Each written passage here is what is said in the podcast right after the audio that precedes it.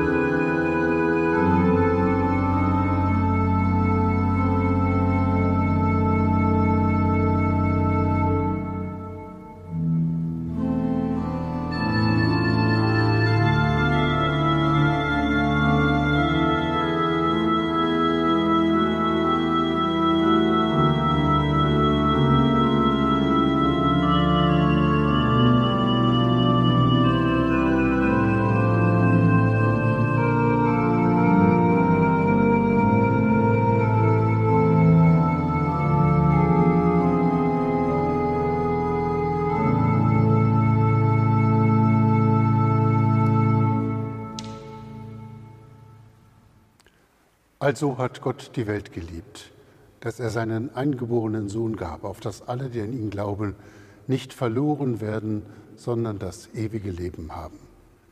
Willkommen zu diesem Gottesdienst in der Karwoche in St. Nikolai Lemgo. Wir feiern im Namen Gottes des Vaters, des Sohnes und des Heiligen Geistes. Amen. Wir beten mit Jesus Verse aus Psalm 22.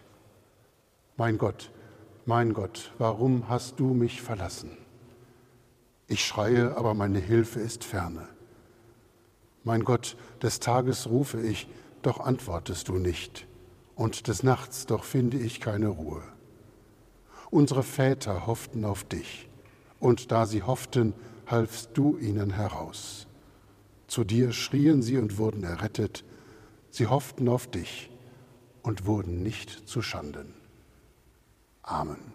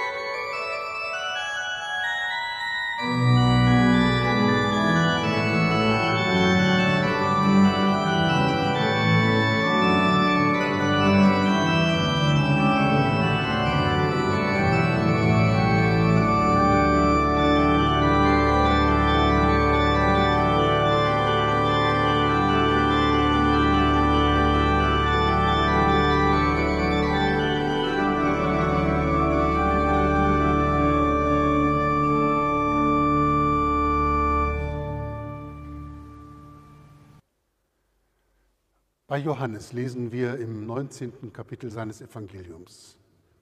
Da überantwortete Pilatus ihnen Jesus, dass er gekreuzigt würde. Sie nahmen ihn aber, und er trug selber das Kreuz und ging hinaus zur Stätte, die da heißt Schädelstätte, auf Hebräisch Golgatha. Dort kreuzigten sie ihn und mit ihm zwei andere zu beiden Seiten, Jesus aber in der Mitte. Danach, als Jesus wusste, dass schon alles vollbracht war, spricht er, damit die Schrift erfüllt würde, mich dürstet. Da stand ein Gefäß voll Essig. Sie aber füllten einen Schwamm mit Essig und legten ihn um einen Isop und hielten ihm den an den Mund. Da nun Jesus den Essig genommen hatte, sprach er, es ist vollbracht. Er neigte das Haupt und verschied.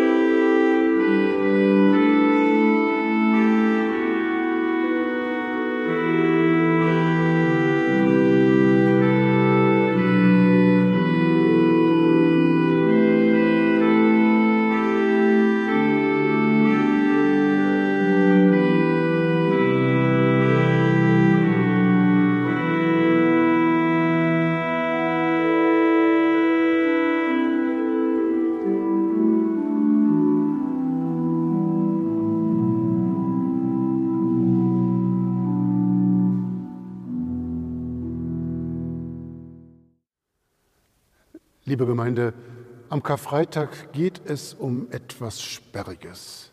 Das könnte man im Gottesdienst erleben, doch leider feiern wir in diesem Jahr keine Präsenzgottesdienste. Da würden dann Gesänge erklingen, die etwas fremd wirken, und wir sind sie nicht gewohnt, weil sie nur einmal im Jahr gesungen werden. Dann könnte man hören, dass nach dem Karfreitag die Glocken schweigen bis Ostern und auch die Kirche weniger geschmückt ist als sonst. Das Sperrige passt zum Karfreitag und das ist gut so, weil es ja um Sperriges geht. Es geht um den Tod und das Sterben. Es geht um das Zentrum unseres Glaubens, um Christus am Kreuz und die Frage, was das mit uns zu tun hat. Die Geschichte von der Kreuzigung Jesu erzählt, was damals passiert ist. Wir hören da, wie das abläuft, wenn das Böse erstmal seinen Lauf nimmt. Dann gibt es kein Halten mehr dann vollziehen die Henkersknechte routiniert ihr Handwerk. Und dann gibt es auch noch die Gaffer, nicht nur heute auf Autobahnen, wenn sie langsam an einer Unfallstelle vorbeifahren, sondern auch damals schon. Davon scheint etwas auszugehen, sich am Leid eines anderen zu ergötzen. Das Böse hat offenbar eine mächtige Anziehungskraft, sich mit Worten und Taten an einem Wehrlosen zu vergreifen, Davon scheint irgendetwas auszugehen. Wir blicken auf das Kreuz Jesu und erkennen, der Mensch wird da zum Mörder seines Bruders. Die alte Wahrheit von Kain und Abel erzählt am Anfang der Menschheitsgeschichte, die wiederholt sich immer wieder. Wenn wir dann auch noch an all die denken, die damals an Jesu Tod beteiligt waren oder ihre Freude daran hatten, dann kommt zum Vorschein, wie anfällig Menschen gegenüber dem Bösen offenbar immer schon waren und bis heute sind. Und dann sehen wir Jesus. Er wurde damals denen nahe und wurde denen ein Nächster, die unter den Unmenschlichkeiten so sehr litten. Er wurde ein Nächster denen, die krank waren, denen, von denen andere nichts wissen wollten, denen, die unter die Räuber gekommen waren. Und Jesus wird bis heute denen zum Nächsten, die nichts zu lachen haben oder auch nichts zu beißen. Menschen erfahren Gottes Güte und Nähe und Mitmenschlichkeit in diesem Jesus. Leben wird neu. Da gibt es dann die Erfahrungen neuen Mutes, neuer Zuversicht, dass neue Gemeinschaft wächst und dass Gottes Liebe das Schwere aufsucht und verwandelt. So blicken die Menschen damals auf das Kreuz und blicken wir auf das Kreuz.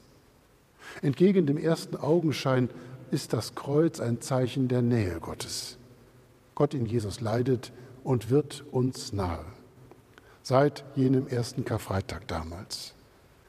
Das Kreuz als Zeichen des Todes wandelt sich zum Zeichen grenzenloser, bedingungsloser Hingabe und Liebe zu uns Menschen.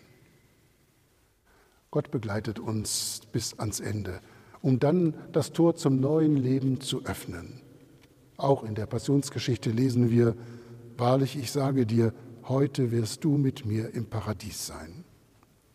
So ist Karfreitag Tag der Wahrheit, die gut tut, ein Tag, an dem der Tod nicht nur sein Werk vollzieht, sondern neue Perspektiven angedeutet werden. Wir blicken auf das Kreuz Jesu voller Hoffnung. Am Karfreitag ist die Liebe Gottes nicht ans Ende gelangt. Gottes Wege reichen weiter als die Grenze unseres Todes.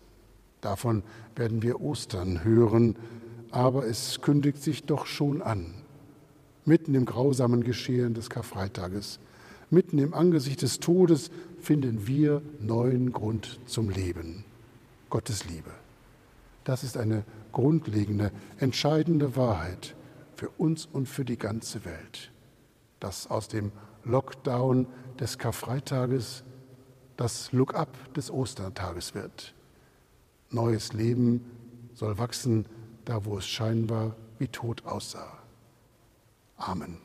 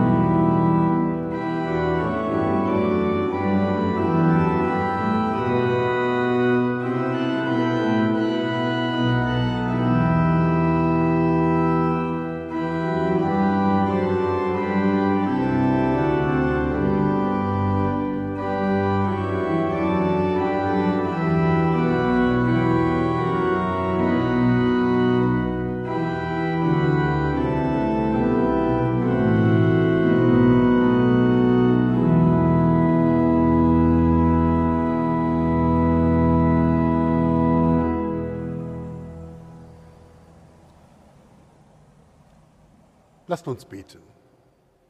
Himmlischer Vater, du hast kein Leiden gescheut und auch nicht den Tod verschmäht, um uns zu erlösen. Dafür danken wir dir.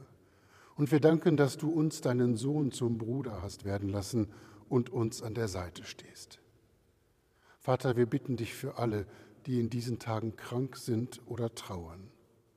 Wir bitten für alle, die innerlich verbittert sind und keinen Mut mehr haben. Lass sie und uns alle ein offenes Ohr finden für die Sorgen und Nöte. Schenk uns Mut und dass wir über allem das Hoffen nicht verlernen. Gemeinsam wollen wir beten, Vater unser im Himmel, geheiligt werde dein Name, dein Reich komme, dein Wille geschehe wie im Himmel so auf Erden. Unser tägliches Brot gib uns heute und vergib uns unsere Schuld, wie auch wir vergeben unseren Schuldigern. Und führe uns nicht in Versuchung, sondern erlöse uns von dem Bösen. Denn dein ist das Reich und die Kraft und die Herrlichkeit in Ewigkeit. Amen. So segne und behüte euch der allmächtige und der barmherzige Gott, der Vater, der Sohn und der Heilige Geist. Amen.